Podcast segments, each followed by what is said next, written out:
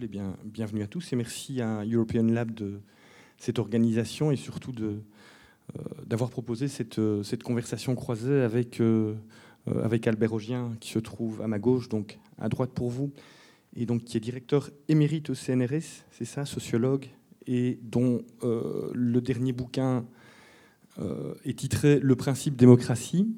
et je pense avoir compris qu'une de vos préoccupations générales dans vos travaux de recherche, ça a été la question du pouvoir, la manière dont il exerçait, la manière dont il est constitué. Mais je résume, donc je massacre euh, évidemment euh, un petit peu. Et à ma droite, euh, Bernard Stiegler, qui est philosophe et qui a un certain nombre d'autres activités actives, je ne sais pas très bien comment on les... Voilà, donc président, fondateur de Ars Industrialis et à la tête également d'autres projets très opérationnels. Je ne sais pas comment résumer euh, le travail de Bernard Stiegler euh, autrement qu'en disant que ce qui le préoccupe, je pense, c'est euh, la manière dont individuellement et collectivement nous pensons et la manière dont la technique interagit avec, avec cela. Voilà, donc j'ai la lourde tâche de modérer ce, cette conversation croisée.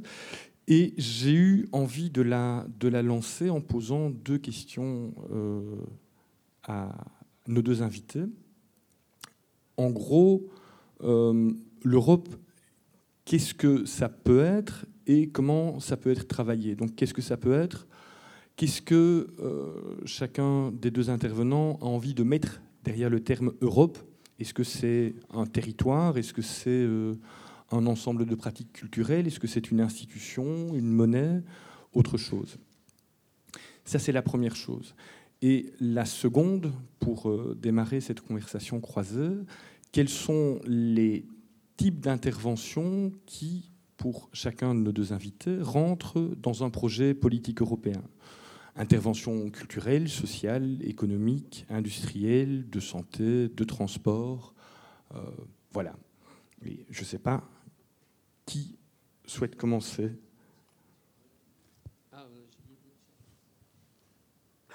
Oui, euh,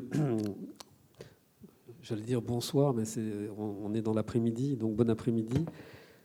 Oui, donc j'ai réagi à, la, à, ces deux questions et donc en, quelques minutes, je voudrais dire les, réponses que ça a suscité en moi. Donc il y avait une série de termes qui ont été euh, associés à Europe euh, un territoire, un espace culturel, une institution, une monnaie, des pratiques.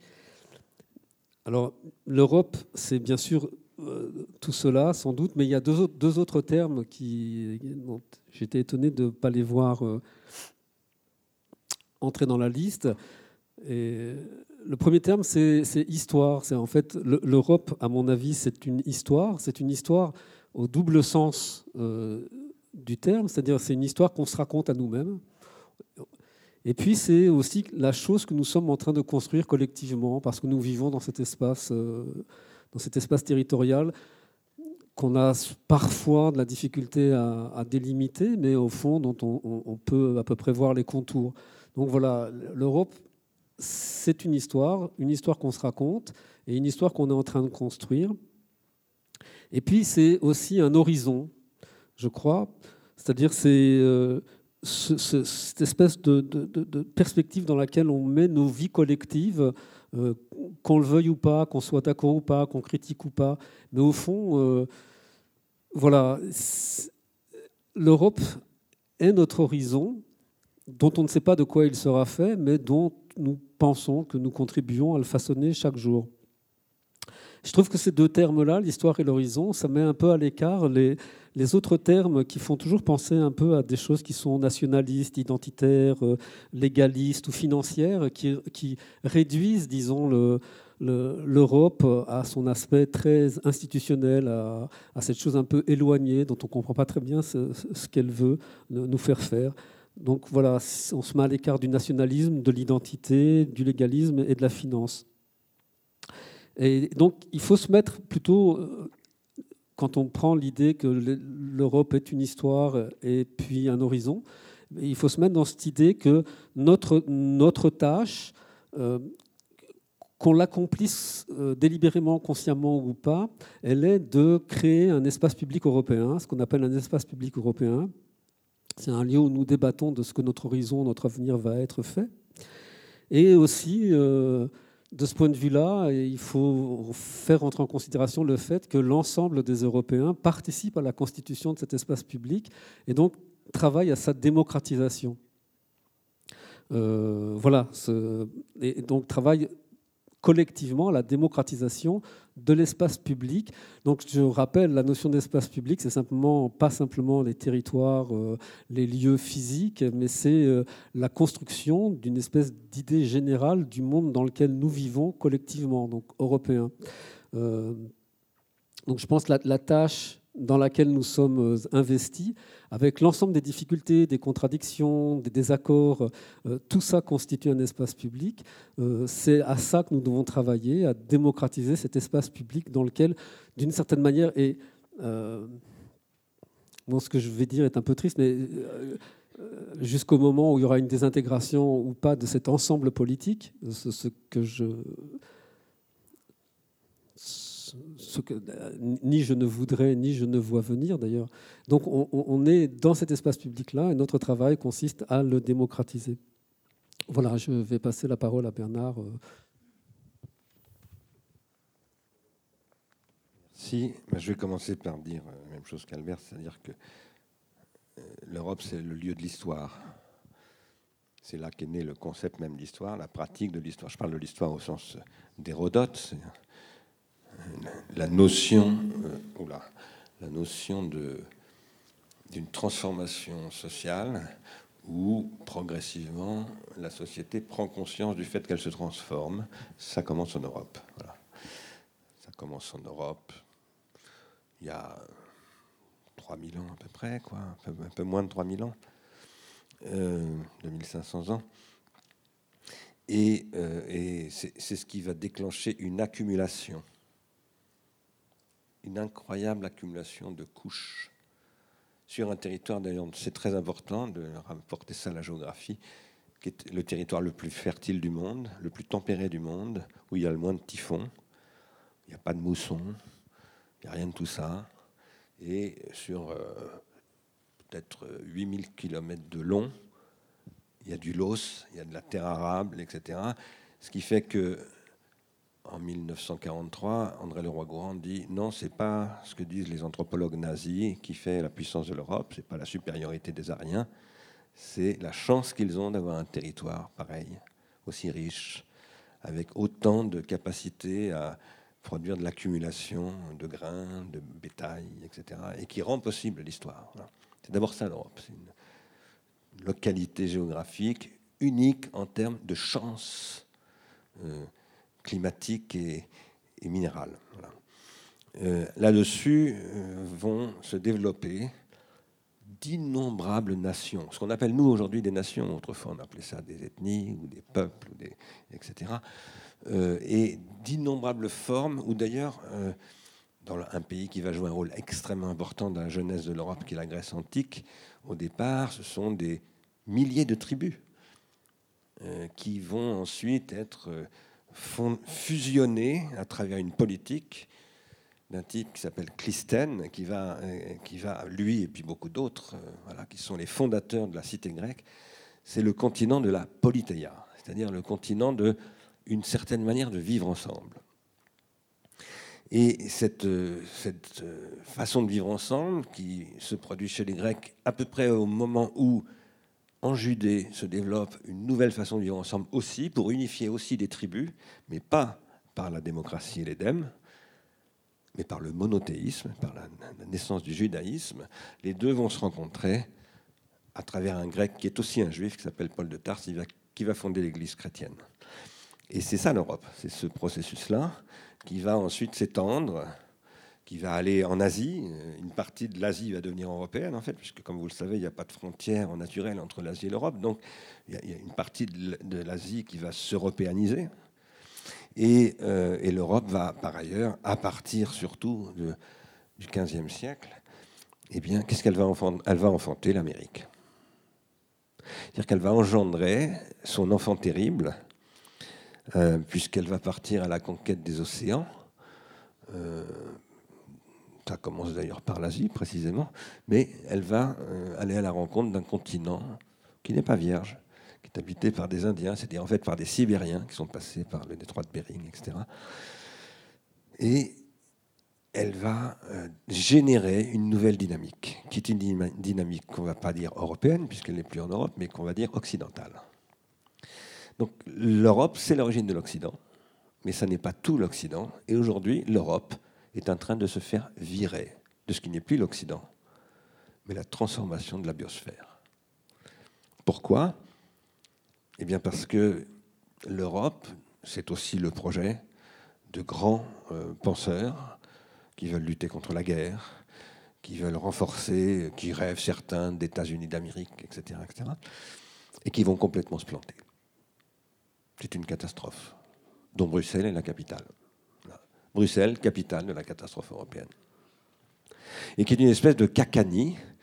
Je ne sais pas si vous voyez de quoi je parle. Il y a un livre formidable que je vous recommande de lire d'un grand Européen, Robert Musil, qui parle d'un autre lieu, une, autre époque de l'Europe, qui est l'Empire austro-hongrois, et qui montre comment Vienne se transforme en ce qu'est Bruxelles aujourd'hui, un petit peu. C'est-à-dire des gens qui font des trucs, ne comprennent pas très bien pourquoi, et c'est inefficient et catastrophique. Et ça conduit à des catastrophes euh, très très très sérieuses. Hein. Robert Musil écrit en 1930, L'homme sans qualité. Alors, qu'est-ce que l'Europe? Ça veut toujours dire qu'est-ce qu'a été l'Europe, qu'est-ce qu'est l'Europe maintenant et qu'est-ce qu'elle pourrait être demain. Donc, quand on me pose la question qu'est-ce que, c'est toujours au passé, au présent et au futur. Sinon, c'est pas qu'est-ce que. On parle d'un truc anecdotique. Si on ne tient pas les trois bouts, on parle de rien du tout. L'Europe, c'est une dynamique extraordinaire, dangereuse parce qu'elle peut rendre ethnocentrique. Moi maintenant je vais beaucoup en Chine et je peux vous dire que la Chine aussi, c'est une dynamique. Et puis ça fait 4000 ans que ça dure en plus en Chine. En Europe, ça ne fait jamais que 2500 ans et ça marche plus du tout. Parce que beaucoup de gens, beaucoup d'Européens se disent mais peut-être que l'Europe va disparaître, quoi. Purement et simplement. Et c'est non seulement vraisemblable, mais c'est hautement probable. C'est un, être en voie de disparition, selon toute probabilité. Maintenant, il y a des surprises. Il y a des surprises extraordinaires. Par exemple, vous avez ce petit État, qui est un des plus pauvres d'Europe, qui s'appelle le Portugal, qui fut l'un des plus riches d'Europe, tout comme la Grèce. Donc pensez bien à ça. La Grèce, qui était la plus grande puissance, il n'y a pas longtemps, hein, il y a 2000 et quelques années, est aujourd'hui le pays le plus pauvre d'Europe, le plus, en plus, absolument maltraité. Par ceux qui à l'époque n'étaient absolument rien, les Allemands, les pays du Nord, etc., et qui maintenant sont tout puissants en Europe. Eh bien, le Portugal, c'est un peu pareil. Le Portugal, c'était un des pays extraordinairement riches, qui a fait la transformation américaine de l'Occident.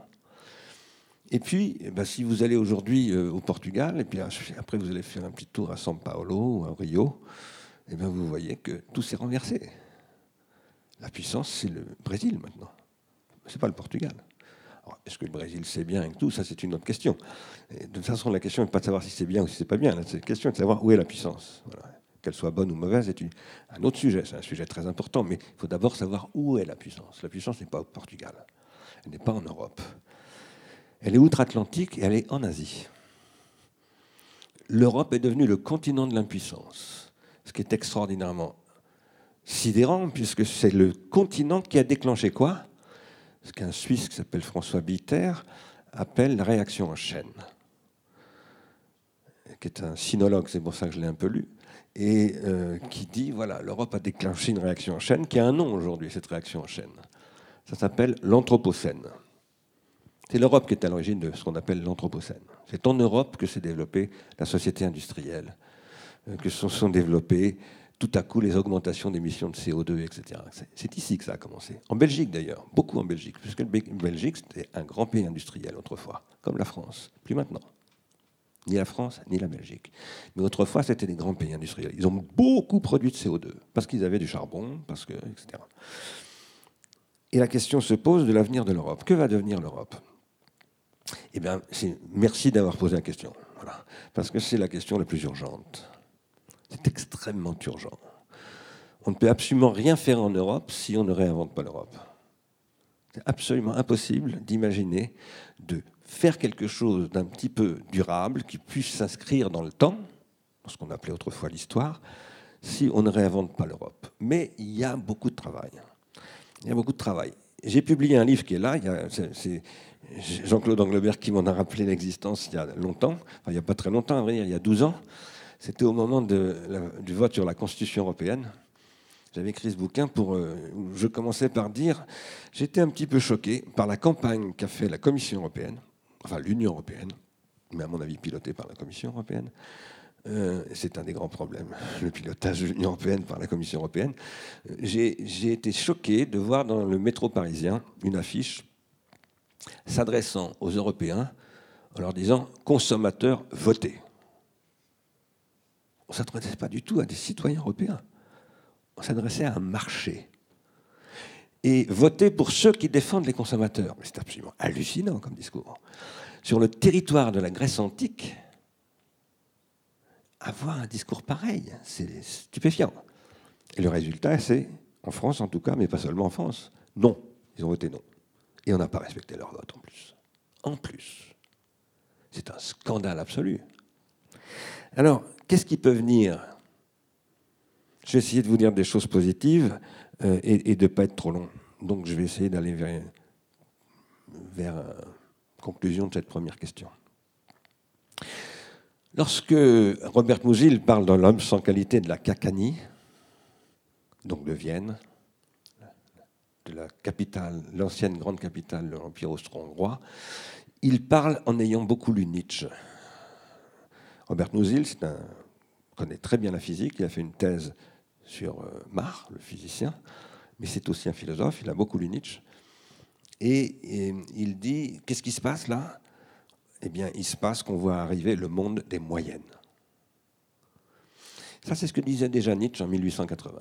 Nietzsche disait, euh, dans, par exemple, en même en 1872, dans un petit livre que je vous recommande de lire, qui s'appelle L'avenir de nos établissements d'enseignement, qui est un texte extraordinaire, il dit tout va, être, tout va être réduit aux moyennes dans les 100 ans qui viennent. Il appelle ça le nihilisme, l'accomplissement industriel du nihilisme.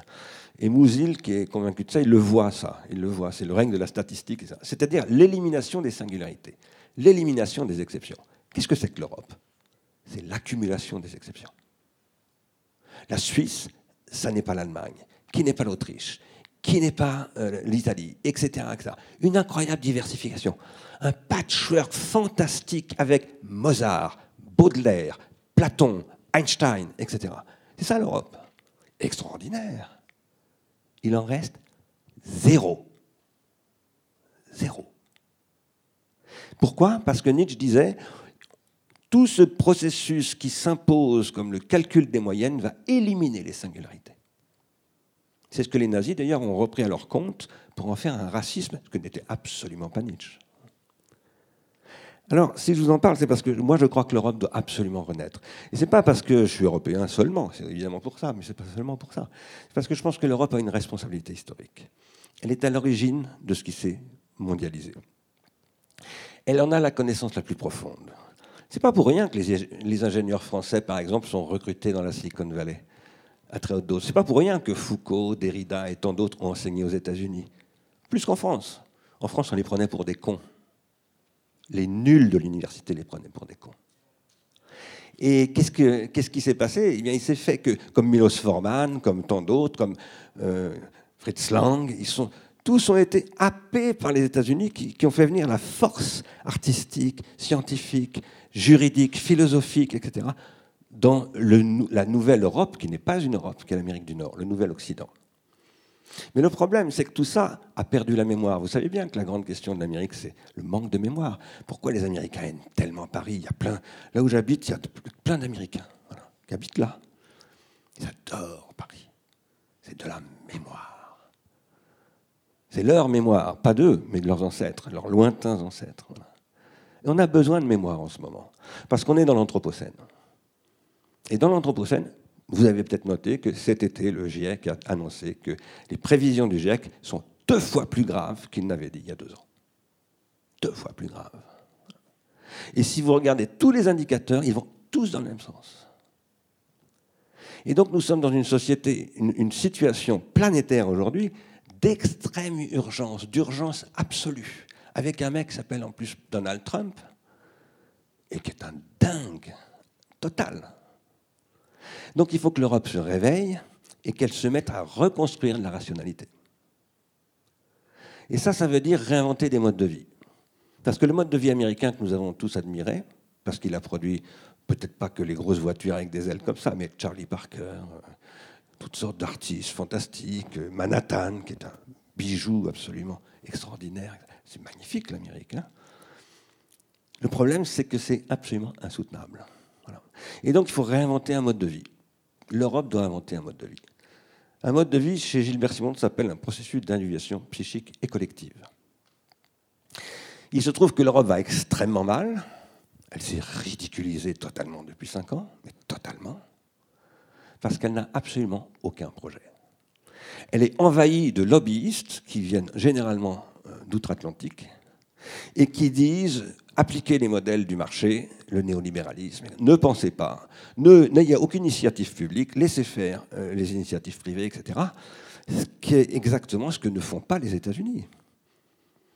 Parce que les États-Unis, qu'est-ce que c'est aujourd'hui? C'est la Silicon Valley. C'était la Silicon Valley, qu'est-ce que c'est? C'est des fonctions biosphériques qui se sont déterritorialisées, qui sont même plus américaines, qui sont en train de prendre le contrôle d'absolument tout, absolument tout, votre vie privée, ce que vous consommez, les boîtes de petits pois que vous allez recevoir, c'est Amazon qui va vous les vendre très bientôt, vous verrez. Tout, absolument tout. Mais tout ça, ça a été rendu possible en Amérique parce que l'armée américaine a investi dans les algorithmes. Parce qu'il y a une politique publique américaine qui est cachée, qui est occulte.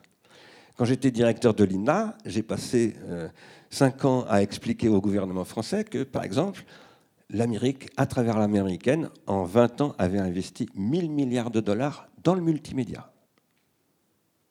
Ça, c'était de l'investissement public caché à travers l'armée.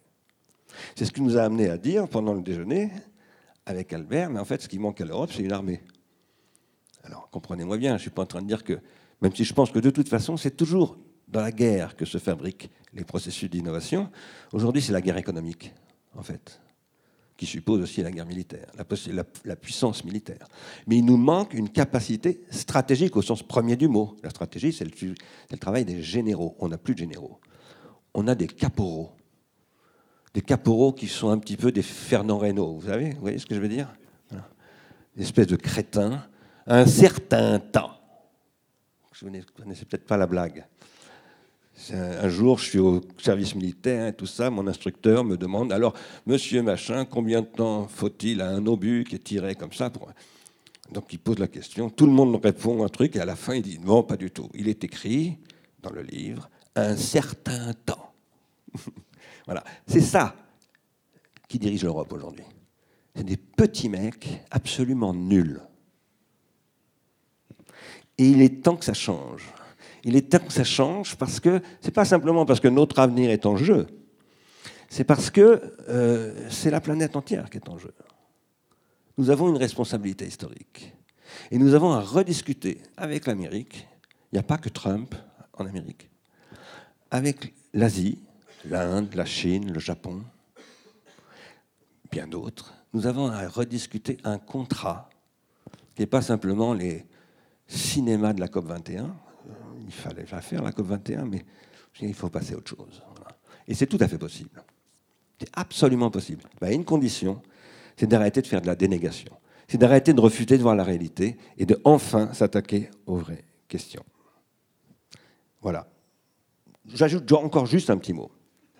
La vraie question, c'est l'entropie et la négantropie.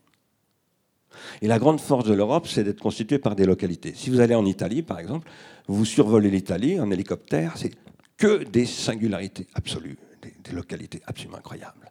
Ça, c'est de, la négantropie. Et le monde est en train de crever, parce que ce que Mousil appelle les moyennes, c'est de l'entropie. L'entropie, c'est ce qui produit le CO2, c'est ce qui produit tous les machins dont on parle aujourd'hui comme étant une catastrophe biosphérique. L'Europe a une culture de la négantropie. Et il faut la réarticuler. Et c'est absolument possible.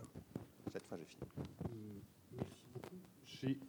Alors, y a évidemment deux, deux interventions sur des champs assez différents, avec, me semble-t-il, une sorte de mélancolie qui a envie de ne plus être mélancolique. C'est-à-dire que je trouve que tous les deux, vous avez aussi aussi bien été extrêmement euh, critique par rapport à la situation actuelle, mais aussi bien mis dans une perspective le, potentiel euh, au sein duquel nous vivons. Mais vous vouliez ajouter euh, quelque chose? Oui. Je ne vais pas faire un, contrepoids au tableau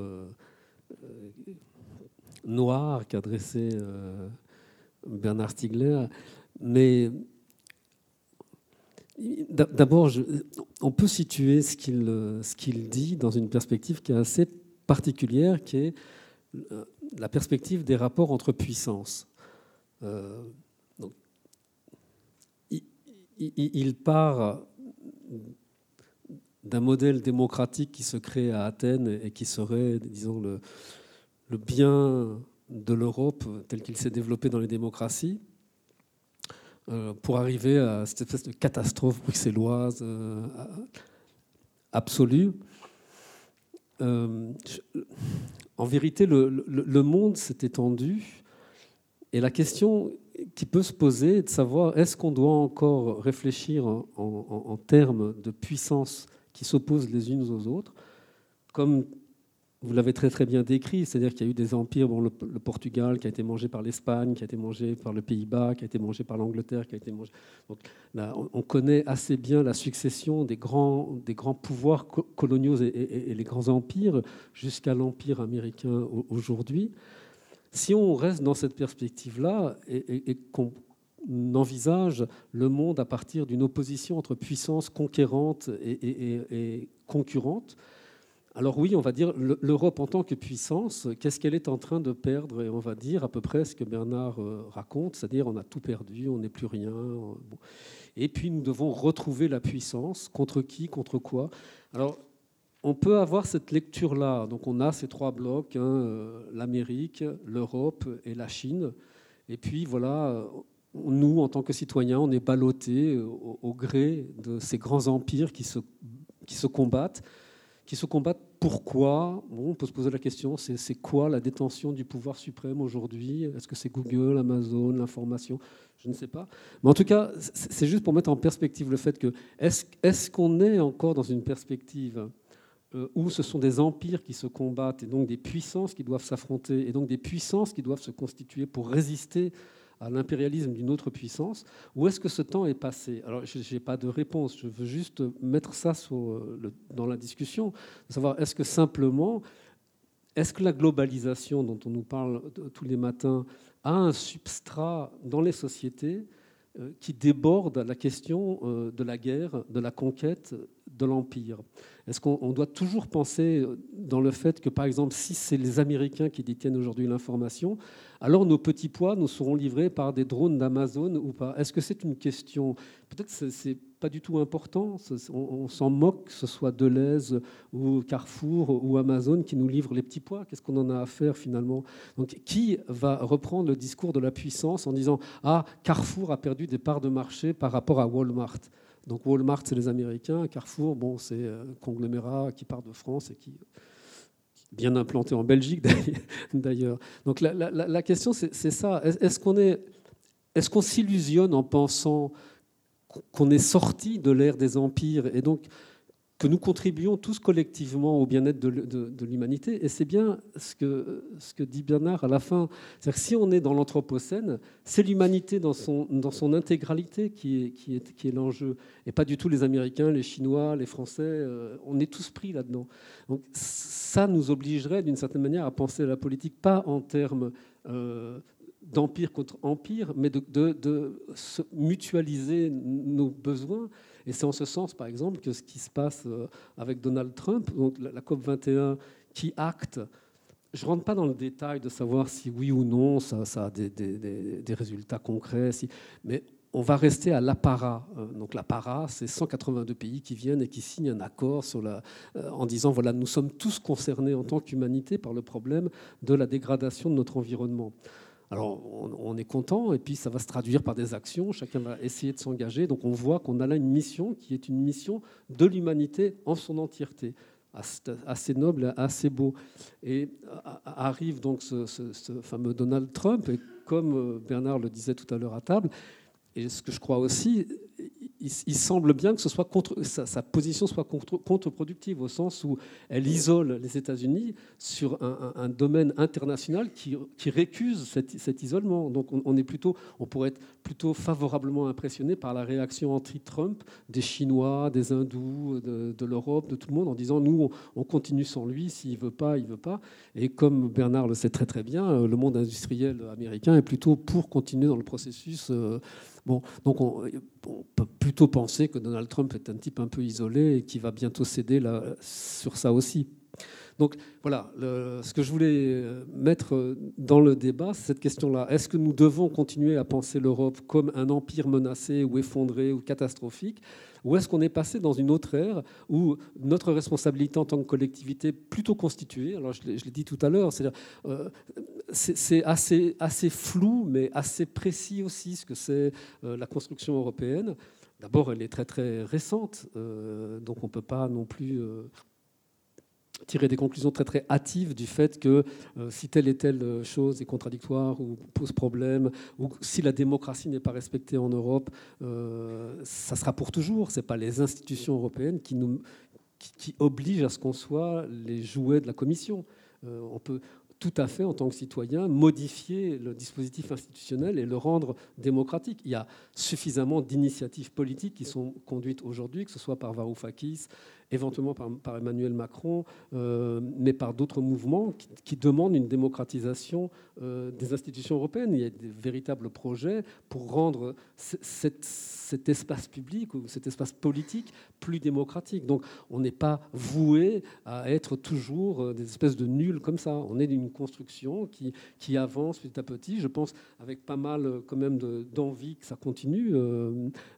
D'ailleurs, à, à, ce sujet, voir la réaction qui qui s'est développé autour de la sortie de l'Angleterre euh, de cet espace public euh, euh, européen et les conséquences que ça pourrait avoir. Enfin, tout ça pour dire que c'est une histoire qui est en marche, qui, avance. Mais surtout, voilà, la, la, question centrale, elle est celle de savoir est-ce qu'on est sorti d'une ère d'affrontement d'empire et donc où on peut craindre une domination de quelqu'un, ou est-ce qu'on contribue tous à la place où nous sommes et dans des espaces politiques à, dimension uniforme. C'est pour ça que je pense que l'Europe, enfin, les défenseurs du, du, programme européen ont certainement pensé à ça. C'est-à-dire, voilà, il y a là la Chine qui a son milliard et demi d'habitants, les Amériques qui sont la puissance dominante. Si nous on se met ensemble, on est les meilleurs, on est les plus forts. Bon, donc, évidemment, dans une négociation euh, entre partenaires, la Grèce a bien connu ce problème. Euh, mieux vaut être à dimension des autres euh, pour négocier bien. Ça ne veut pas dire que c'est la guerre, ça ne veut pas dire qu'on veut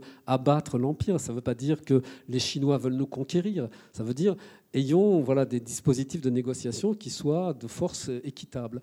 Euh, donc voilà, cette question de savoir est-ce qu'on est sorti de l'ère des empires, de la domination d'une puissance sur d'autres, ou est-ce qu'on peut simplement, par exemple, est-ce qu'on peut penser, ça là je je permets à Bernard de parler pendant deux heures maintenant en disant ça. Est-ce que c'est si grave que ça qu'Amazon, Google euh, ou d'autres que je ne connais pas, Facebook, euh, rentrent dans nos vies et qu'on en fasse qu'on veut? Juste avant, peut-être, euh, j'aurais voulu vous demander, quand vous aurez fini de vous désaltérer, de prolonger précisément votre réflexion par rapport, euh, par rapport aux derniers travaux que vous avez publiés, en particulier par rapport à ce livre, Le principe démocratie, et par rapport à votre analyse, à l'analyse que vous avez réalisée euh, des nouvelles formes d'expression euh, populaires telles que vous les avez vues apparaître, telles qu'on les a vues apparaître ces dernières années. Alors, bon, là, là, je suis un peu gêné parce que j'aime pas faire l'article et, et parce que la, la, question, elle est un tout petit peu parallèle à celle dont on parle. Donc là, on parle de, oui, oui, de, dispositifs euh, très généraux, euh, impériaux, des puissances en confrontation, alors que là, dans, le principe démocratie, euh, l'analyse portait sur les nouvelles formes de l'action politique qui se développent à des, à des, niveaux qui sont infra, infranationaux.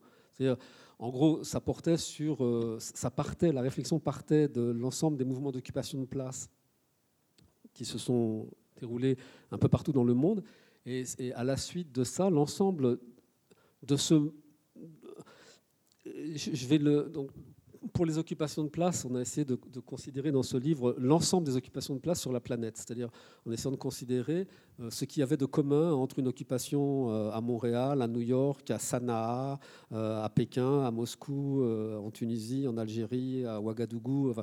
bon. Et on a essayé de, montrer qu'il y avait des choses qui étaient communes et donc que, on en tirait cette conclusion que quelque chose dans la ce qu'on a appelé la sensibilité politique des citoyens modernes s'est modifiée dans son rapport aux au, gouvernants. C'est-à-dire que l'ensemble de ces mouvements semblait porter le témoignage du fait que euh, les citoyens avaient l'envie, elle a toujours existé, mais là, elle s'exprimait d'une façon un peu plus forte, je dirais, de prendre part activement à la gestion des affaires collectives qui les intéressent. Donc, à partir de, ce noyau d'analyse, on a, euh, Sandra Logier et moi, continué à, essayer de comprendre l'ensemble des petites initiatives locales qui se mettaient en place afin d'avoir un mode de vie qui soit autonome, détaché des instances de l'État. Donc vous connaissez certainement autour de vous l'ensemble de ces choses qui ont été ensuite rendues euh, publiques et popularisées par des films comme Demain, enfin, euh, de montrer qu'un autre monde est possible, mais concrètement, euh, en gros. Et, ces formes-là sont des formes qui essayent de découvrir la, modalité d'autonomie politique que des citoyens peuvent avoir par rapport à des institutions d'État, en quelque sorte. Donc voilà, c'est de, ça dont il est question et qui nous a amené à cette idée de modification de la sensibilité politique et de volonté euh, délibérée, articulée, assez bien réfléchie des citoyens d'intervenir dans les affaires qui les concernent jusqu'au niveau les plus élevés, ceux du gouvernement.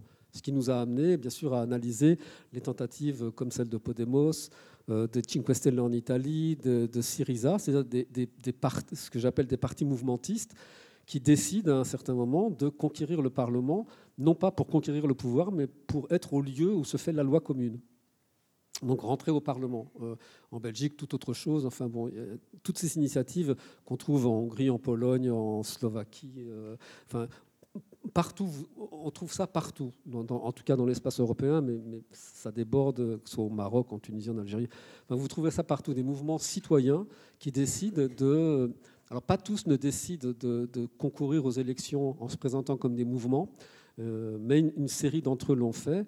Et si vous avez suivi les, élections françaises, les dernières élections françaises, vous aurez noté que les deux partis qui étaient les plus, euh, disons, visibles pendant l'élection n'étaient pas des partis politiques, mais des mouvements. Euh, cette chose qui a l'air sémantique assez euh, idiote et très très importante. C'est-à-dire que aujourd'hui, les partis politiques ne veulent plus se présenter comme des partis, mais se présentent comme des mouvements. Bon, voilà, ça c'est le. Alors, tout ça pour nous ramener un petit peu à la, question européenne et de la démocratisation. Je crois, je crois que c'était ça. une question est celle de la dimension euh, sur laquelle on va juger la politique la dimension des empires, la dimension des puissances, ou la dimension de l'organisation de notre vie, de notre vie collective. Notre vie collective, et Bernard l'a très très bien dit pour l'Italie, c'est une multitude d'endroits où on vit localement. Donc là, vous connaissez cette tentation, enfin cette envie d'avoir des circuits courts de distribution et des formes d'organisation démocratique qui soient au plus près de notre territoire. Alors le, le problème, c'est qu'on se trouve dans cette contradiction entre d'une je vais prendre nos, États-nations constitués en Europe, entre un État-nation qui continue à faire la loi, d'une certaine manière, et des collectivités territoriales qui essaient de se détacher et d'avoir un mode de vie autonome. En particulier, et moi je, tiens ça pour une, une, des clés un peu de l'autonomie, qui est l'autonomie énergétique. C'est-à-dire qu'à partir du moment où une ville ou une région peut se détacher des distributeurs d'énergie et produire sa propre énergie pour son propre compte, elle, commence à se mettre dans un dispositif d'autonomie qui inquiète assez les grandes, euh, entreprises distributrices d'énergie. Euh, bon, c'est un, un, des nombreux euh, éléments de ça. Mais quelle est la question La question, elle est est-ce qu'on change la politique en changeant l'ordre des relations sociales qu'on a dans un tout petit groupe, dans une petite ville, dans une petite région, dans, euh, où est-ce qu'il faut modifier le pouvoir central pour modifier la vie qu'on a. Et, donc là, c'est plus au niveau, encore une fois, des puissances, hein, c'est au niveau, dans le cadre de ce qu'on connaît aujourd'hui comme étant l'État-nation, dont je pense qu'il il peut très très bien disparaître euh, beaucoup plus rapidement que l'Europe. la forme État-nation est beaucoup plus. Alors, attendez, quand je dis beaucoup plus près, ça doit être un processus que je ne peux pas voir avant une cinquantaine, soixantaine d'années. Hein. Mais petit à petit, on voit bien que l'État-nation ne remplit plus du tout la fonction qu'il remplissait euh, à son origine, donc à la fin du 19e. C'est une forme qui est relativement obsolète mais elle continue à exister. Et, souvent, on voit ça, c'est toujours étonnant pour moi de voir à l'occasion des élections nationales à quel point on peut se mobiliser pour des enjeux nationaux dont je suis persuadé que le lendemain, on n'en a rien à faire, hein, en fait, euh, parce que nos enjeux, ils sont locaux, en fait. Hein. Mais ça, continue à animer notre imaginaire, c'est-à-dire qu'il il va y avoir un président, ou il va y avoir un premier ministre en Belgique, ou, euh, et, donc on continue à avoir la vision unitaire du pays qui nous est renvoyée par les élections, alors que je suis un peu persuadé qu'intimement, on pense que ce n'est pas très important, ces élections. Finalement, elles ne vont pas changer grand-chose sur notre vie. Donc, euh, premier point, c'était est-ce qu'on doit penser toujours en termes de puissance qui s'oppose ou est-ce qu'on doit penser plutôt en termes d'une humanité qui collectivement essaie de trouver des solutions? Deuxième problème, est-ce que dans le cadre des États-nations, la manière de changer la politique, c'est de se réduire à des territoires autonomes dans lesquels on peut mener des modes de vie comme on les veut, à l'écart des institutions de l'État. Et qu'est-ce que va devenir l'État-nation? Bernard, je ne sais pas si tu veux réagir à euh, ce que Albert a dit, ou bien sinon, si tu ne le souhaites pas, moi j'ai plein de questions. Hein. Je voulais d'abord réagir sur la mélancolie. Il y a un, grand, grand artiste belge qui s'appelle Van Gogh, qui écrivait à son frère Théo et qui disait il faut avoir une mélancolie active. Le problème, c'est pas de savoir si on est mélancolique ou pas, c'est de savoir si on agit ou pas. Euh, moi, je dis pas du tout qu'on est face à des empires. J'ai jamais employé le mot empire. J'ai parlé de continent. je pense que la géographie c'est très important.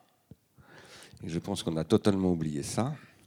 J'ai pas parlé non plus d'ailleurs de puissance impériale au sens de guerre.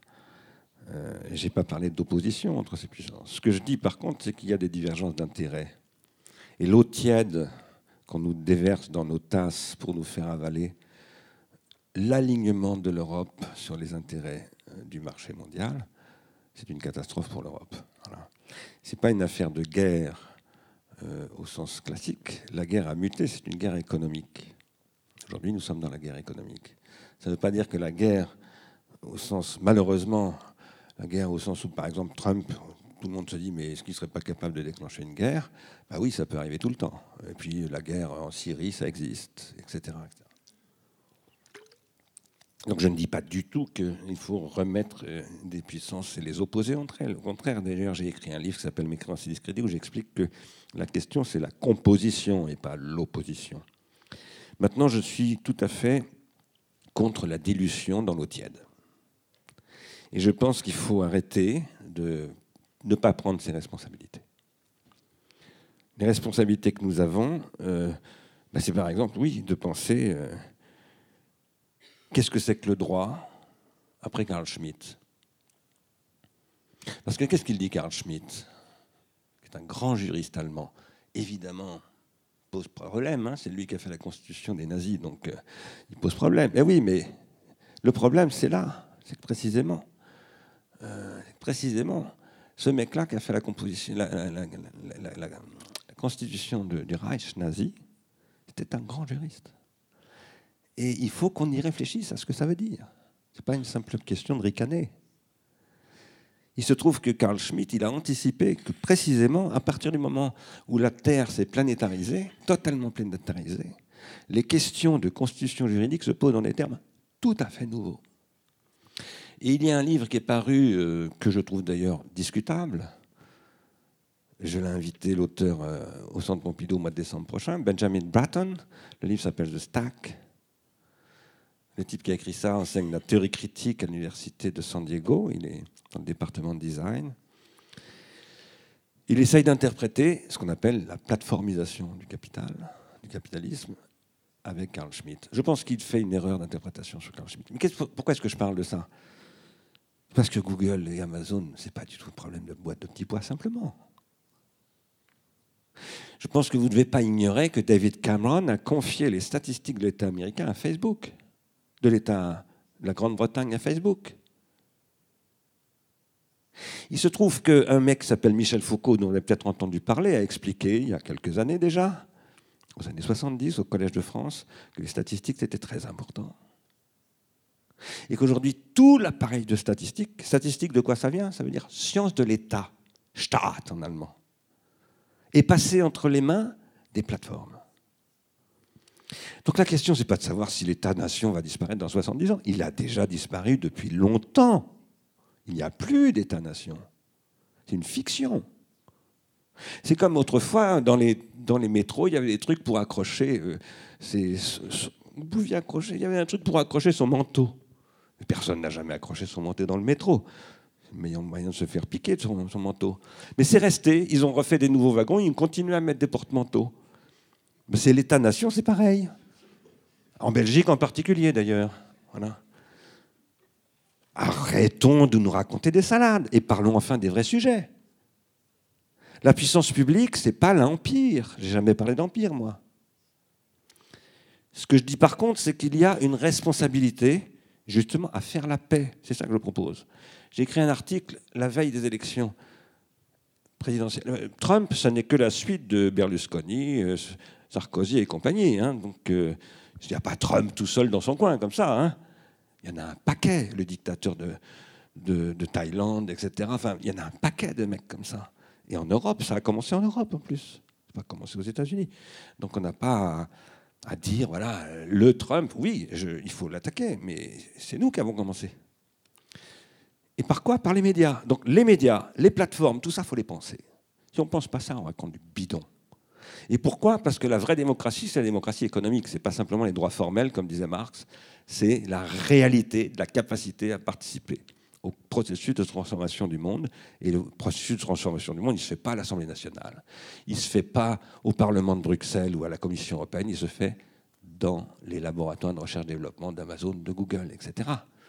Et eux, ils sont en train de développer une nouvelle idéologie qui s'appelle le transhumanisme, et tout ça produit quelque chose.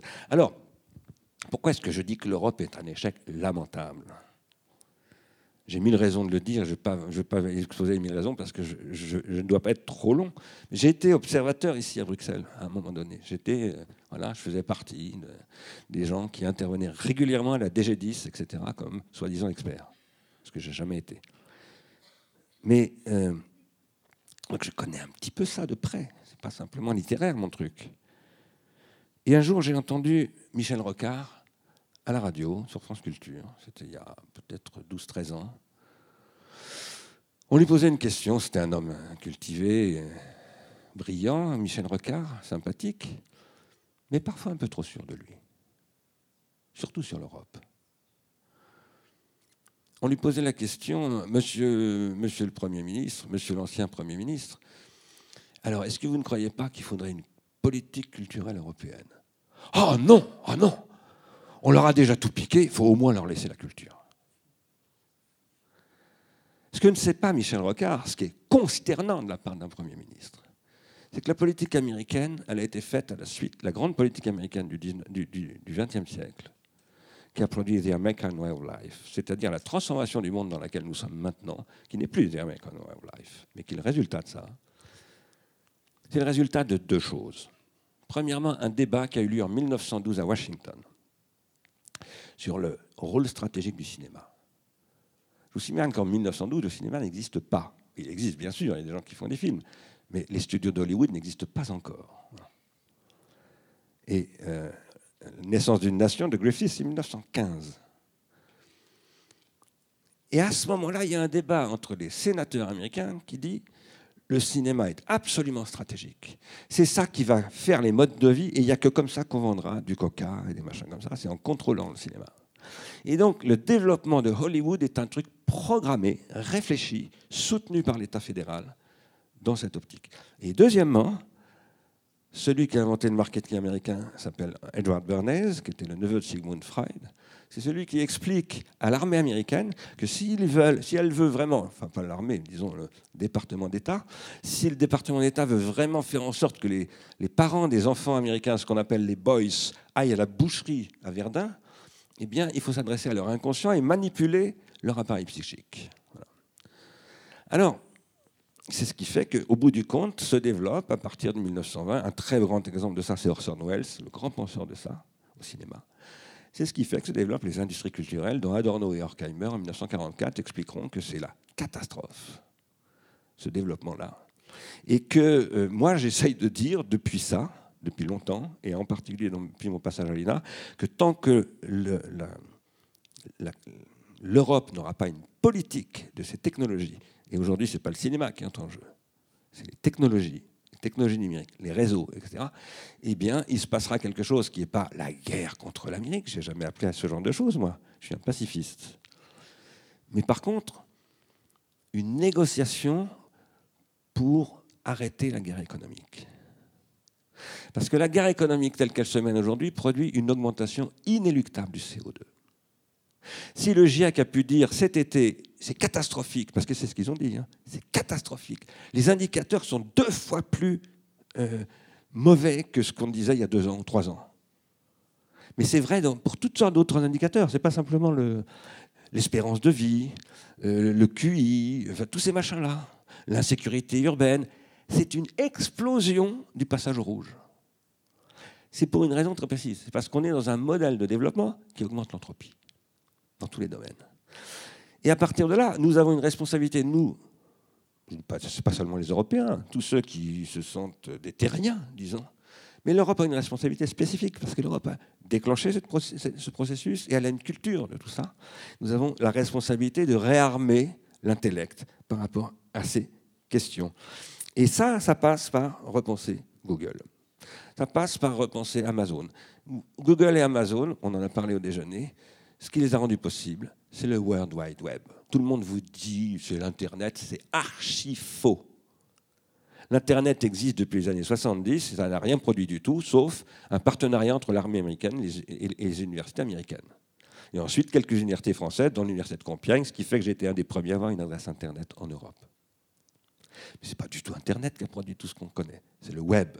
Or, le web est le résultat d'un investissement européen, du CERN, avec de l'argent européen et ces Européens que nous sommes n'ont même pas été capables de comprendre l'enjeu de ce truc. Et le résultat, c'est ce qu'on est en train de faire maintenant. Alors j'ajouterais, et je m'arrête là-dessus, que si j'insiste sur les territoires, sur les géographies, d'abord c'est parce que ça compte énormément la géographie, extrêmement important, il faut arrêter de se laisser noyer par le discours de la déterritorialisation. Je suis par ailleurs un admirateur de Deleuze et de tous ces gens-là, et donc je ne suis pas en train de dire que Deleuze a dit n'importe quoi. Mais justement, ce que Deleuze et Guattari ont dit, et que beaucoup de soi-disant Deleuziens n'ont pas vu, c'est qu'il y a de la déterritorialisation et de la reterritorialisation. Il n'y a jamais, jamais on ne, on ne repasse pas par le territoire. Il y a toujours du territoire. Donc la question d'aujourd'hui, si on prend les problèmes un peu bêtement, l'aggravation de la situation de la biosphère, c'est de l'augmentation du taux d'entropie. Un point, c'est tout. C'est comme ça que ça se traduit, en matière quantifiable. À partir de là, si on sait que ce qui permet de lutter contre l'entropie, c'est la négantropie, et si on sait que la négantropie, c'est toujours local, la question qui se pose, c'est comment on reconstitue des localités. Et comment on reconstitue des localités, non pas comme Victor Orban, non pas comme Donald Trump, non pas comme Marine Le Pen, mais en repensant les architectures de données, en reconstituant des processus de production de valeur locale et qui sont des processus de, production de valeur locale qui vont circuler, ce que décrit Fernand Braudel d'ailleurs, dans toute son histoire du capitalisme, euh, comme étant ce qui fait le processus du capitalisme, de la puissance du capitalisme. Donc voilà, il y a des tas de choses à faire et c'est tout à fait concrétisable. Moi, je travaille sur un territoire de 400 000 personnes, avec beaucoup de partenaires sur ce genre de questions. Et c'est tout à fait concrétisable. Ce pas des utopies, de blabla, euh, comme ça. C'est des choses très concrètes qui mobilisent des formalismes mathématiques, des technologies numériques, des compétences de juristes, d'économistes, etc. Et il y a beaucoup de choses à faire. Maintenant, l'Europe existe, il y a une Commission européenne, il y a des revenus européens, qui sont d'ailleurs peut-être pas suffisants pour que l'Europe soit vraiment l'Europe, mais il y, a toutes, il y a des moyens considérables qu'on fout en l'air en subventionnant des trucs dont on n'a absolument pas besoin, et en, en continuant à nourrir l'industrie anthropique. Alors qu'il faudrait investir ça dans des, investissements industriels qui inventeraient un nouveau modèle. Le modèle actuel qui se développe avec Google, Amazon, etc., n'est pas solvable. Tout le monde le sait. Et à partir de là, la question est d'inventer le coup d'après. Ce n'est pas d'essayer de faire un Google européen comme régulièrement la Commission européenne a rêvé de le faire. C'est complètement ridicule. C'est d'inventer l'étape d'après. L'étape d'après, c'est une étape qui pose quoi? Tout n'est pas calculable. C'est-à-dire qu'il faut relire un peu Nietzsche, il faut lire un petit peu Robert Musil et beaucoup d'autres. Il faut lire par exemple Frédéric Kaplan, il faut lire euh, Giuseppe Longo, un grand mathématicien italien, etc. Tout n'est pas calculable. Et ce qui fait qu'il y a de la vie, c'est l'incalculable, justement. C'est qu'il y a des processus que vous ne pouvez pas réduire à des statistiques, y compris probabilitaires. Or, aujourd'hui, le monde entier est en train d'être piloté par les statistiques probabilitaires. Vous êtes piloté par ça, moi aussi, nous le sommes tous, via les smartphones. On ne s'en rend pas compte, bien entendu. Hein. On voit chez les autres, on ne voit jamais chez soi. Mais c'est malheureusement comme ça que ça se passe. Et ça, c'est une élimination des singularités. Et c'est une catastrophe. Pourquoi? D'une part, ça produit une très grande pauvreté. Les gens qui ont élu M. Trump, ce sont des gens très pauvres. Je ne sais pas si vous le savez, mais aujourd'hui, la plus grande consommation d'héroïne aux États-Unis, c'est les petits blancs qui la consomment. C'est plus les noirs. Et ces petits blancs, ce qu'on appelle la classe moyenne blanche, qui en fait n'est plus du tout la classe moyenne, c'est les paumés de la révolution de la Silicon Valley, eh bien, première cause de mortalité, suicide, alcoolisme et overdose. Baisse de l'espérance de vie en conséquence, QI en effondrement, avenir de leurs enfants chômeurs, etc. etc. Donc c'est normal qu'ils votent pour Trump. C'est Krugman qui dit ça, c'est pas moi. À partir de là, si on veut véritablement essayer de penser à un avenir de l'Europe, eh ben, il faut s'occuper de ces sujets-là. Et il faut s'en occuper de manière concrète. Euh, un petit moment. Dans, ta première intervention, il y a un terme que tu as utilisé. J'allais te demander de le préciser, de le décliner aussi par rapport à la manière dont euh, il est utilisé généralement. Je voulais te demander de le préciser parce que je ne suis pas certain qu'il soit euh, connu euh, de tous. Et en fait, tu as tourné autour intégralement euh, dans ce que tu viens de dire maintenant, en parlant de, de, de, droit, en parlant de planétarisation, en parlant de paix, en parlant de médias, en parlant de plateforme de droit économique, etc. C'est le terme d'anthropocène. Et ça, si tu pouvais préciser ce que tu entends par là, ça c'est la première chose. Et la seconde que je te demanderais également, c'est peut-être de critiquer l'utilisation euh, je dirais, neutraliste à la Bonnier Fresso qui en est, euh, qui en est faite. Euh, je ne sais pas si tu... Qu'est-ce que c'est que l'anthropocène? C'est pas facile de répondre parce que tout le monde n'est pas d'accord là-dessus. D'abord, c'est un, un, concept, bon, on dit, qui a été produit en, en 2000 à Mexico par un prix Nobel de chimie qui s'appelle Crutzen, qui est un néerlandais. Euh, bon, il a lancé ce sujet euh, dans un débat international en disant Mais écoutez, tout ce que vous écrivez, ça s'appelle l'Anthropocène. Ça a fait réagir les. Lui, c'est un chimiste. Les géologues ont réagi vivement en disant Mais pas du tout, il n'y a pas d'Anthropocène. Une période géologique, ça pas significatif à l'échelle de 250 ans. Donc, ils ont rejeté le concept d'Anthropocène. Ça, c'était il y a donc 17 euh, ans.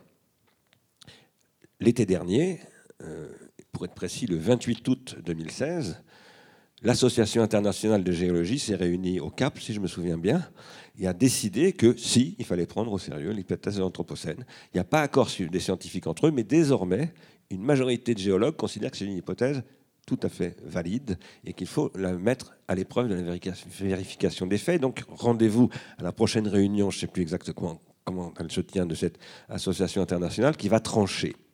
Ça, c'est pour le côté scène, puisque Anthropocène, ça vient de Pléistocène, etc. C'est-à-dire ce sont des grandes périodes géologiques. En principe, ces périodes varient entre 15 000, 50 000, 100 000 ans. Et tout à coup, on dit qu'il y a une période géologique de 200 ans, 250 ans. Alors ça, c'est assez bizarre.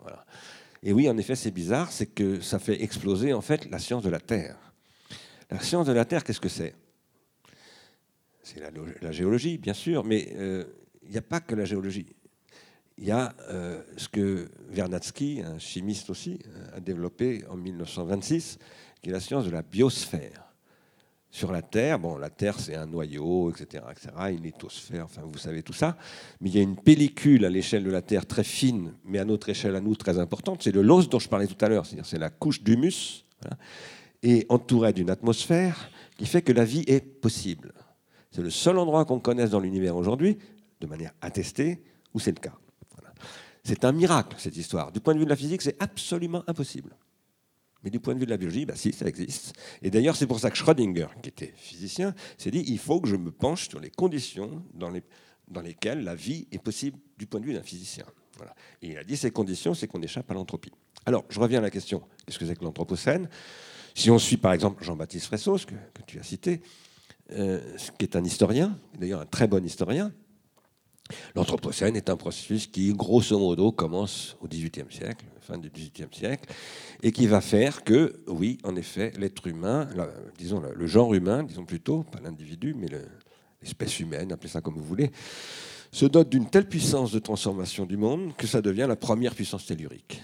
Qu'elle a une capacité à déstabiliser, par exemple, les grands équilibres climatiques, à consommer les ressources, à modifier le rayonnement solaire.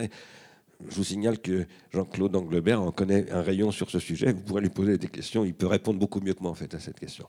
En tout cas, euh, ce que je veux dire, c'est que l'Anthropocène, c'est une situation dans laquelle on serait entré grosso modo avec la révolution industrielle. Et en particulier d'abord avec, avec l'utilisation des combustibles fossiles, c'est-à-dire d'abord le carbone, ensuite le pétrole, etc., etc. qui s'épuisent.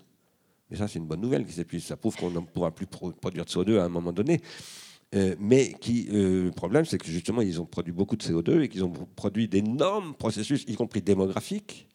Puisqu'au début, on est à, quelques centaines de millions de, terriens. Euh, là, on est à bientôt 8 milliards et on sera, ça aussi, c'est un chiffre qui est passé au rouge, à 12 milliards et non pas à 9, comme, comme on nous disait il y a encore quelques années, etc. etc. Bon.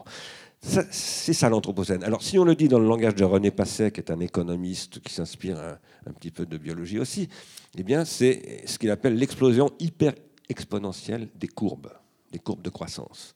Des courbes de croissance de quoi? Des nuisances, des, processus incontrôlables, la démographie, etc. Qu'est-ce que dit Jean-Baptiste Fresso Il l'a supprimé de la deuxième édition parce que j'ai un peu discuté de ça avec lui. Mais dans la première édition, avec euh, Christophe Bonneuil, euh, puisqu'ils ont écrit ce bouquin à deux, c'est le, livre dont je parle, s'appelle L'événement anthropocène, ils disent à la fin, il bah, faut apprendre à vivre dans l'anthropocène. Moi, je dis pas du tout, il faut absolument pas apprendre à vivre dans l'anthropocène. C'est comme il ne faut pas apprendre à vivre avec Amazon. Il faut transformer cette situation. Elle est absolument insoutenable. Donc je propose avec d'autres amis, avec pas mal de monde d'ailleurs, parce que tout ça, ce que je dis là, c'est le point de vue d'un réseau mondial, dont je suis membre, qui s'appelle le Digital Studies Network, qu'il faut développer ce que nous appelons le néanthropocène. C'est-à-dire qu'il faut sortir de cette époque absolument catastrophique qui repose sur la production de CO2 et sur plus généralement l'augmentation de l'entropie et l'incontrôlabilité de quoi que ce soit, tout ça au service du marché et du calcul à court terme, et qu'il faut constituer un avenir. Si on veut que le djihadisme régresse et finalement disparaisse, il faut produire de l'avenir. S'il y a des gens qui se shootent et qui se overdosent suicidairement, par exemple, ce que Krugman racontait dans le New York Times il y a deux ans, c'est parce qu'ils n'ont plus d'avenir. Et ils pensent ça pour eux, pour leurs enfants, etc. Ça n'est plus possible. Et donc notre responsabilité, c'est de, de, réouvrir un avenir. C'est certainement pas de s'adapter à l'anthropocène. De toute façon, on ne peut pas s'y adapter. C'est ce que dit le GIEC. Le GIEC, dans le rapport 2014, dit les forçages anthropiques forçage anthropique, c'est-à-dire l'augmentation de l'entropie par les activités de l'être humain, sont insupportables. Il faut les renverser. Donc voilà, euh, c'est ça le chantier. Désolé, je n'avais pas envie de laisser cette porte, euh, cette incertitude au niveau du terme euh, anthropocène. Vous vouliez compléter, réagir? Et sinon, à nouveau, j'ai encore une dernière question. Oui, ben, posez, posez, la question, on verra. Donc, vous avez parlé de euh, la réappropriation de l'acte politique au niveau euh, local. Vous avez cité notamment le film euh, Demain. effectivement, c'est quelque chose qu'on constate un peu, un peu partout. Alors, il y a évidemment la question de ce qu'il en reste, des, des, traces précisément qu'il en reste dans la durée. ça, c'est une première chose. Mais la seconde, qui à mon avis est, plus importante au sens où, bon, en imaginant que ça n'ait pas fonctionné jusqu'ici, ça pourrait marcher la prochaine fois. On est quand même face à des problèmes qui requiert, me semble-t-il, euh, des, euh, des, réponses euh, assez, assez globales. et donc, comment est-ce que vous voyez l'articulation entre cette réappropriation politique au niveau local et, par exemple, les émissions de CO2 et, par exemple, les questions migratoires qui concernent des millions de personnes et essentiellement pas ici. Donc, Comment est-ce que vous imaginez un bourgeonnement ou, enfin, je sais pas, euh, entre ces, euh, ces, micro-activités et des grandes questions qui, à mon avis, tracassent aussi les gens euh, dont vous parlez? Oui, si je m'appelais Dieu, je pourrais répondre à la question. on se trouve quand même, bon, j'aime pas trop le terme complexité, mais on se trouve vraiment dans un monde qui est un, un petit peu difficile, où il y a plein de questions. Il n'est pas certain qu'on ait des réponses à tout euh, et, qu'on sache comment il faut s'orienter. Euh, donc voilà, le monde a des temporalités très très différentes, des, situations physiques, territoriales, géographiques, climatiques tout à fait différentes. Euh, qu'on s'en prenne aujourd'hui aux migrations de ces gens qui fuient l'Irak et la Syrie pour des causes de guerre euh, ou aux migrants qui partent de zones dévastées en Afrique. Et demain, de, ces millions de gens qui vont être inondés, euh, et qu'est-ce qu'on va faire? Bon, Il y aura des migrations. toute la question, c'est de savoir à quel degré d'intelligence et, de lucidité on, considère ces questions, ou à quel niveau de passion et d'affection on, se place. Voilà, ça, c'est. Euh, alors, j'ai tendance, j'ai tendance naïvement à croire en l'intelligence, euh, en l'intelligence humaine, euh, en l'intelligence collective. C'est la seule, bouée de secours que je me donne à moi en tant que citoyen du monde, c'est que des êtres humains réunis ensemble, de face à un danger, arrivent à forger des solutions qui sont bonnes pour l'ensemble d'entre eux.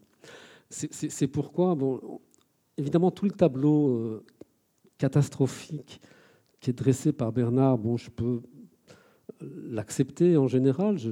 Effectivement, c'est une description assez lucide de l'avancée du capitalisme et, de ses méfaits euh, qui sont considérables. Euh, mais par contre, à, sa différence, voilà, je, me place du point de vue de la résistance euh, à ce modèle. Pour lui, ce sont des modèles qui ont, d'une certaine manière, triomphé, qui nous ont dépossédés de la capacité à y résister. Euh, alors c'est vrai, bon, les statistiques, c'est quand même mon dada depuis euh, plus d'une vingtaine d'années, donc j'ai suffisamment dénoncé le côté décervelant de la statistique euh, pour concourir tout à fait à ce que, Bernard dit.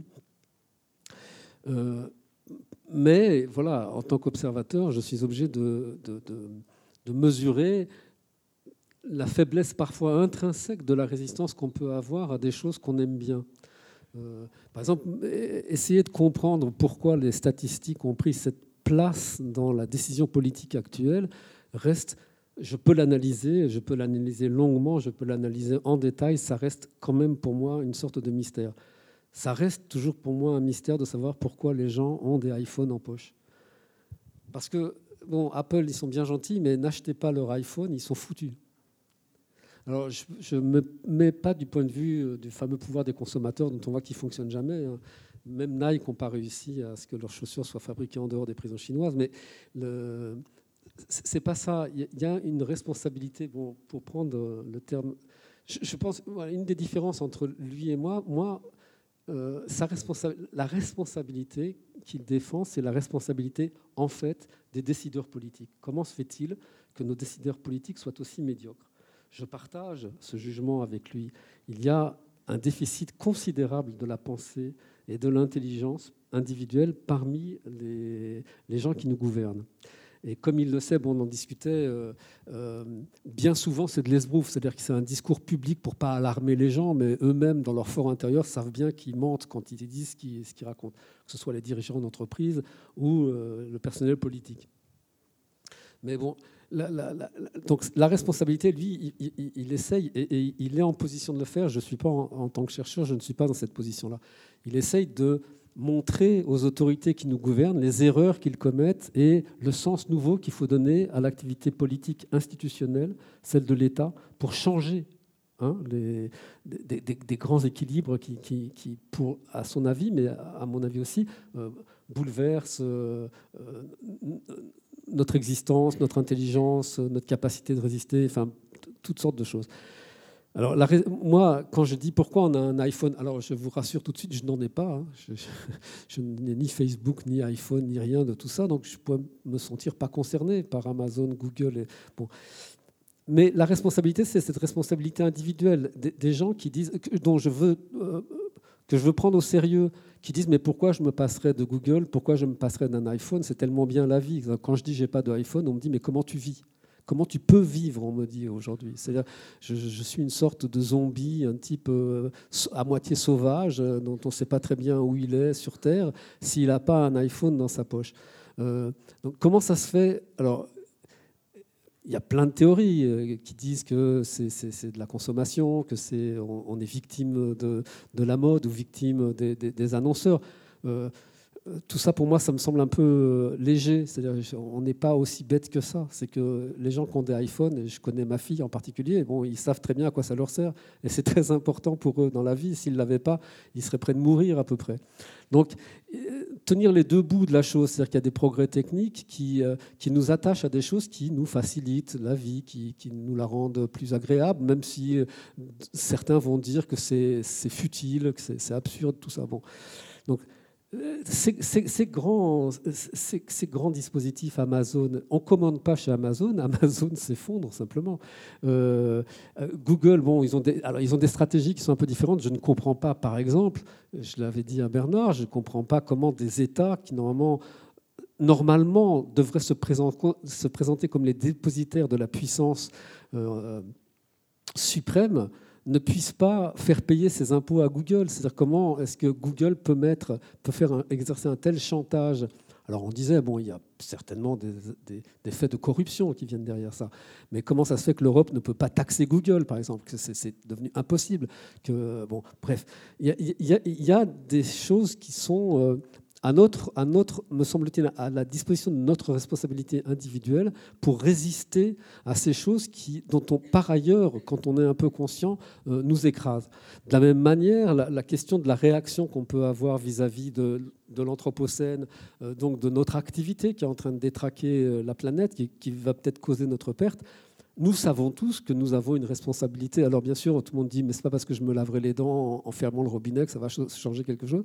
Oui, mais on a une responsabilité du genre ne plus jamais prendre l'avion, ne, plus se déplacer, euh, arrêter avec les voitures. Voilà, il y a toutes sortes de choses et on se dit, mais Bon, donc je veux bien prendre au sérieux les gens qui disent ouais mais quand même pas partir en vacances c'est quand même un peu embarrassant. Euh, moi j'aime bien Bali. Euh, bon, euh, oui mon, ami tu dégrades un peu la planète avec tes avions tout ça c'est pas bon.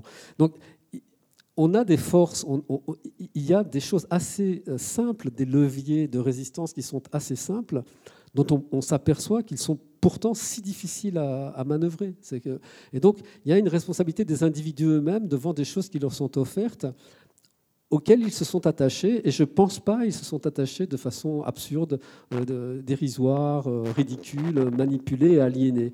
Euh, donc il faut qu'on tienne ça. alors, je, reste sur, cette idée de, résistance. Tout ce que Bernard énonce comme étant ce que, le seul bémol que je voudrais mettre à, ce qu'il dit, ce n'est pas le constat. Le constat, je pense beaucoup de gens le dressent, c'est aujourd'hui la tâche plutôt de savoir quelles sont les modalités de résistance à tous les niveaux qu'on peut opposer à des mouvements dont aujourd'hui plutôt on accepte qu'ils sont établis factuellement. Euh, que ce soit l'Anthropocène, mais que ce soit euh, effectivement la, prise en compte des données, le big data, l'ensemble de ces problèmes.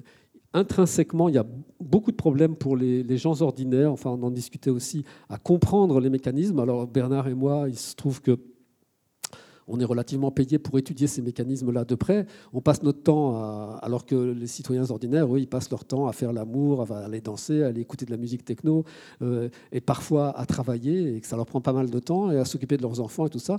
Et puis après, on leur dit, bah, tiens, essayez d'essayer de comprendre le monde. Oui, ben, c'est un peu compliqué hein, quand même. Alors nous, on est là, on essaie de comprendre le monde pour eux, et on essaie de, le mieux possible de le restituer, de, de, de donner cette connaissance-là. Et on sait, je pense qu'on sait que c'est compliqué, c'est un transfert qui est compliqué. Bernard, il est plus euh, versé vers euh, le monde politique et il y rencontre des difficultés absolument incroyables. C'est-à-dire qu'il est bien possible que le personnel politique soit bien plus imbécile que le, monde, le, citoyen ordinaire. donc c'est beaucoup plus difficile à leur faire... À, à leur faire prendre des décisions un peu rationnelles, disons, euh, pour un tas de raisons. Mais voilà, moi, je pense que tout ce qu'il dit est juste d'une certaine manière, on en est assez informé. La question, quand même, elle reste celle de la démocratisation radicale. C'est ce qu'on appelle avec Sandra la démocratie. Euh, enfin, bon, on n'est pas les seuls à appeler ça la démocratie radicale. C'est comment les citoyens vont reprendre en main des affaires qui les concernent. Euh, et, dans ces affaires qui les concernent, je vois comme, encore une fois, je, reviens là-dessus en disant, il ne faut pas non plus euh, avoir cette, vision euh, déplorable des gens comme étant euh, des, animaux manipulés par des grandes firmes euh, qui connaîtraient tous les ressorts de la psychologie. je pense que chacun d'entre nous a une capacité énorme, tu aimes bien citer Amartya Sen, à comprendre le monde. Je, répète à nouveau, je crois en l'intelligence collective des êtres humains. Ça se voit, mais il ne faut pas nier non plus la difficulté on l'évoquait aussi tout à l'heure, dans laquelle on est, on est dans une transition majeure, considérable de l'ensemble des, disons, des, repères qu'on avait pour, euh, j'ose pas dire pour penser le monde, parce que, mais pour nous orienter dans le monde. Il est vrai qu'on est au creux d'un moment de transition qui est économique, informationnel, d'intelligence, de culture. Il y a un passage dans lequel on est aujourd'hui, qui est un, passage euh, euh, pénible, difficile, dans lequel on est. Mais encore une fois, on parlait de l'histoire tout à l'heure. Je pense que c'est voilà, on est juste maintenant dans le creux, dans, dans l'œil du cyclone, disons mais les cyclones sont faits pour s'arrêter hein, dès qu'ils touchent la Terre. Et je pense que voilà, on est, on est dans ce travail aujourd'hui de réfléchir aux conditions de notre survie ou de notre vie meilleure sur Terre. Je ne suis pas désespéré, je pense qu'on on est au courant de ce qui se passe, et puis on cherche actuellement les moyens d'y résister et de le modifier résistance ou autre je, veux dire aussi, je m'excuse parce que c'est pour revenir juste sur le thème de l'Europe. Euh, parce que c'est aussi une chose à laquelle je suis euh, assez attaché, euh, en disant que voilà, le dispositif institutionnel dans lequel nous sommes aujourd'hui, c'est l'Europe, et que le travail qu'il faut faire aujourd'hui pour modifier totalement le dispositif institutionnel de l'Europe est entre nos mains. Et, malheureusement,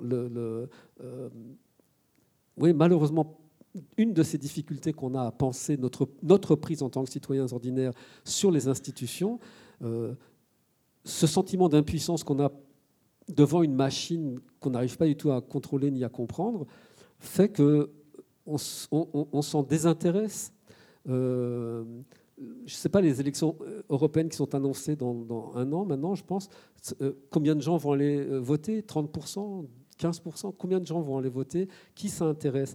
Et ce, désintérêt est quand même, voilà, je ne peux pas le supporter en, vérité. Je pense que l'Europe est notre construction et que, quand je dis notre, je ne pense pas à moi, parce que, bon, comme vous le voyez, j'ai un certain âge, je pense vraiment aux, jeunes générations et je ne supporte pas que ces gens n'aillent pas voter, que ce soit dans les parlements euh, nationaux, mais que ce soit pour les questions européennes. Je ne supporte pas que les jeunes disent ça me dégoûte la politique.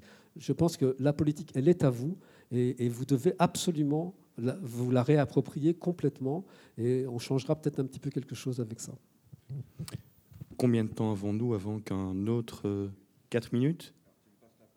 Voilà. Oui, oui, tout à fait. C'est ce que j'allais. Donc, certainement. Mais donc, donc ce sera le mot de la fin. Moi, je crois pas. Je ne pense pas que les politiques sont responsables de cette situation. Je pense que c'est nous qui sommes responsables. Quand je dis nous, je parle des académiques. Qu'est-ce que le mot académie vient d'où? Académique, c'est pour dire en anglais universitaires.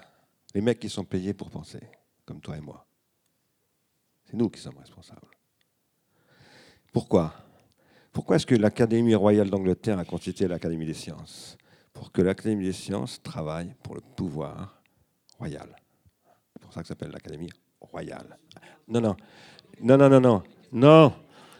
Et, la question, ça n'est pas. La question, c'est qu'aujourd'hui, on ne travaille plus du tout pour la puissance publique, qu'on est soumis à une Non, prescription. On peut pas. On est peut soumis, pas- attends, on non, est juste- soumis à une non, non. prescription. Moi, je suis pas d'accord sur ce Bah, t'es pas d'accord, mais je t'ai laissé parler. Donc. Non, On on est soumis. mais- achever- mais- non, mais- il reste. non, Non, non, non, on on va pas faire on comme à la télé, ça suffit là. Non, Non, non, on n'est pas à la télé ici. On est dans un truc, un Neurolab, etc. D'accord. Alors, on est, on est les responsables, c'est nous. Mais non, Parce pas que- les, si, gens, parce les qu'on gens ne- du GIEC. parce qu'on ne cites, produit ils pas- Sont, ils sont Parce, tout à fait parce responsables. qu'on ne. Oui, mais je ne parle pas des gens du. GIEC. Je ne parle pas des gens du GIEC. Je parle des gens qui sont là pour faire des synthèses, en principe, les sociologues, les philosophes, etc. Et qui se déballonnent devant la réalité.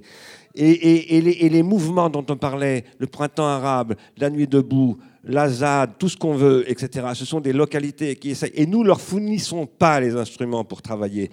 Et donc, et c'est ça le problème. C'est pour ça que c'est une catastrophe.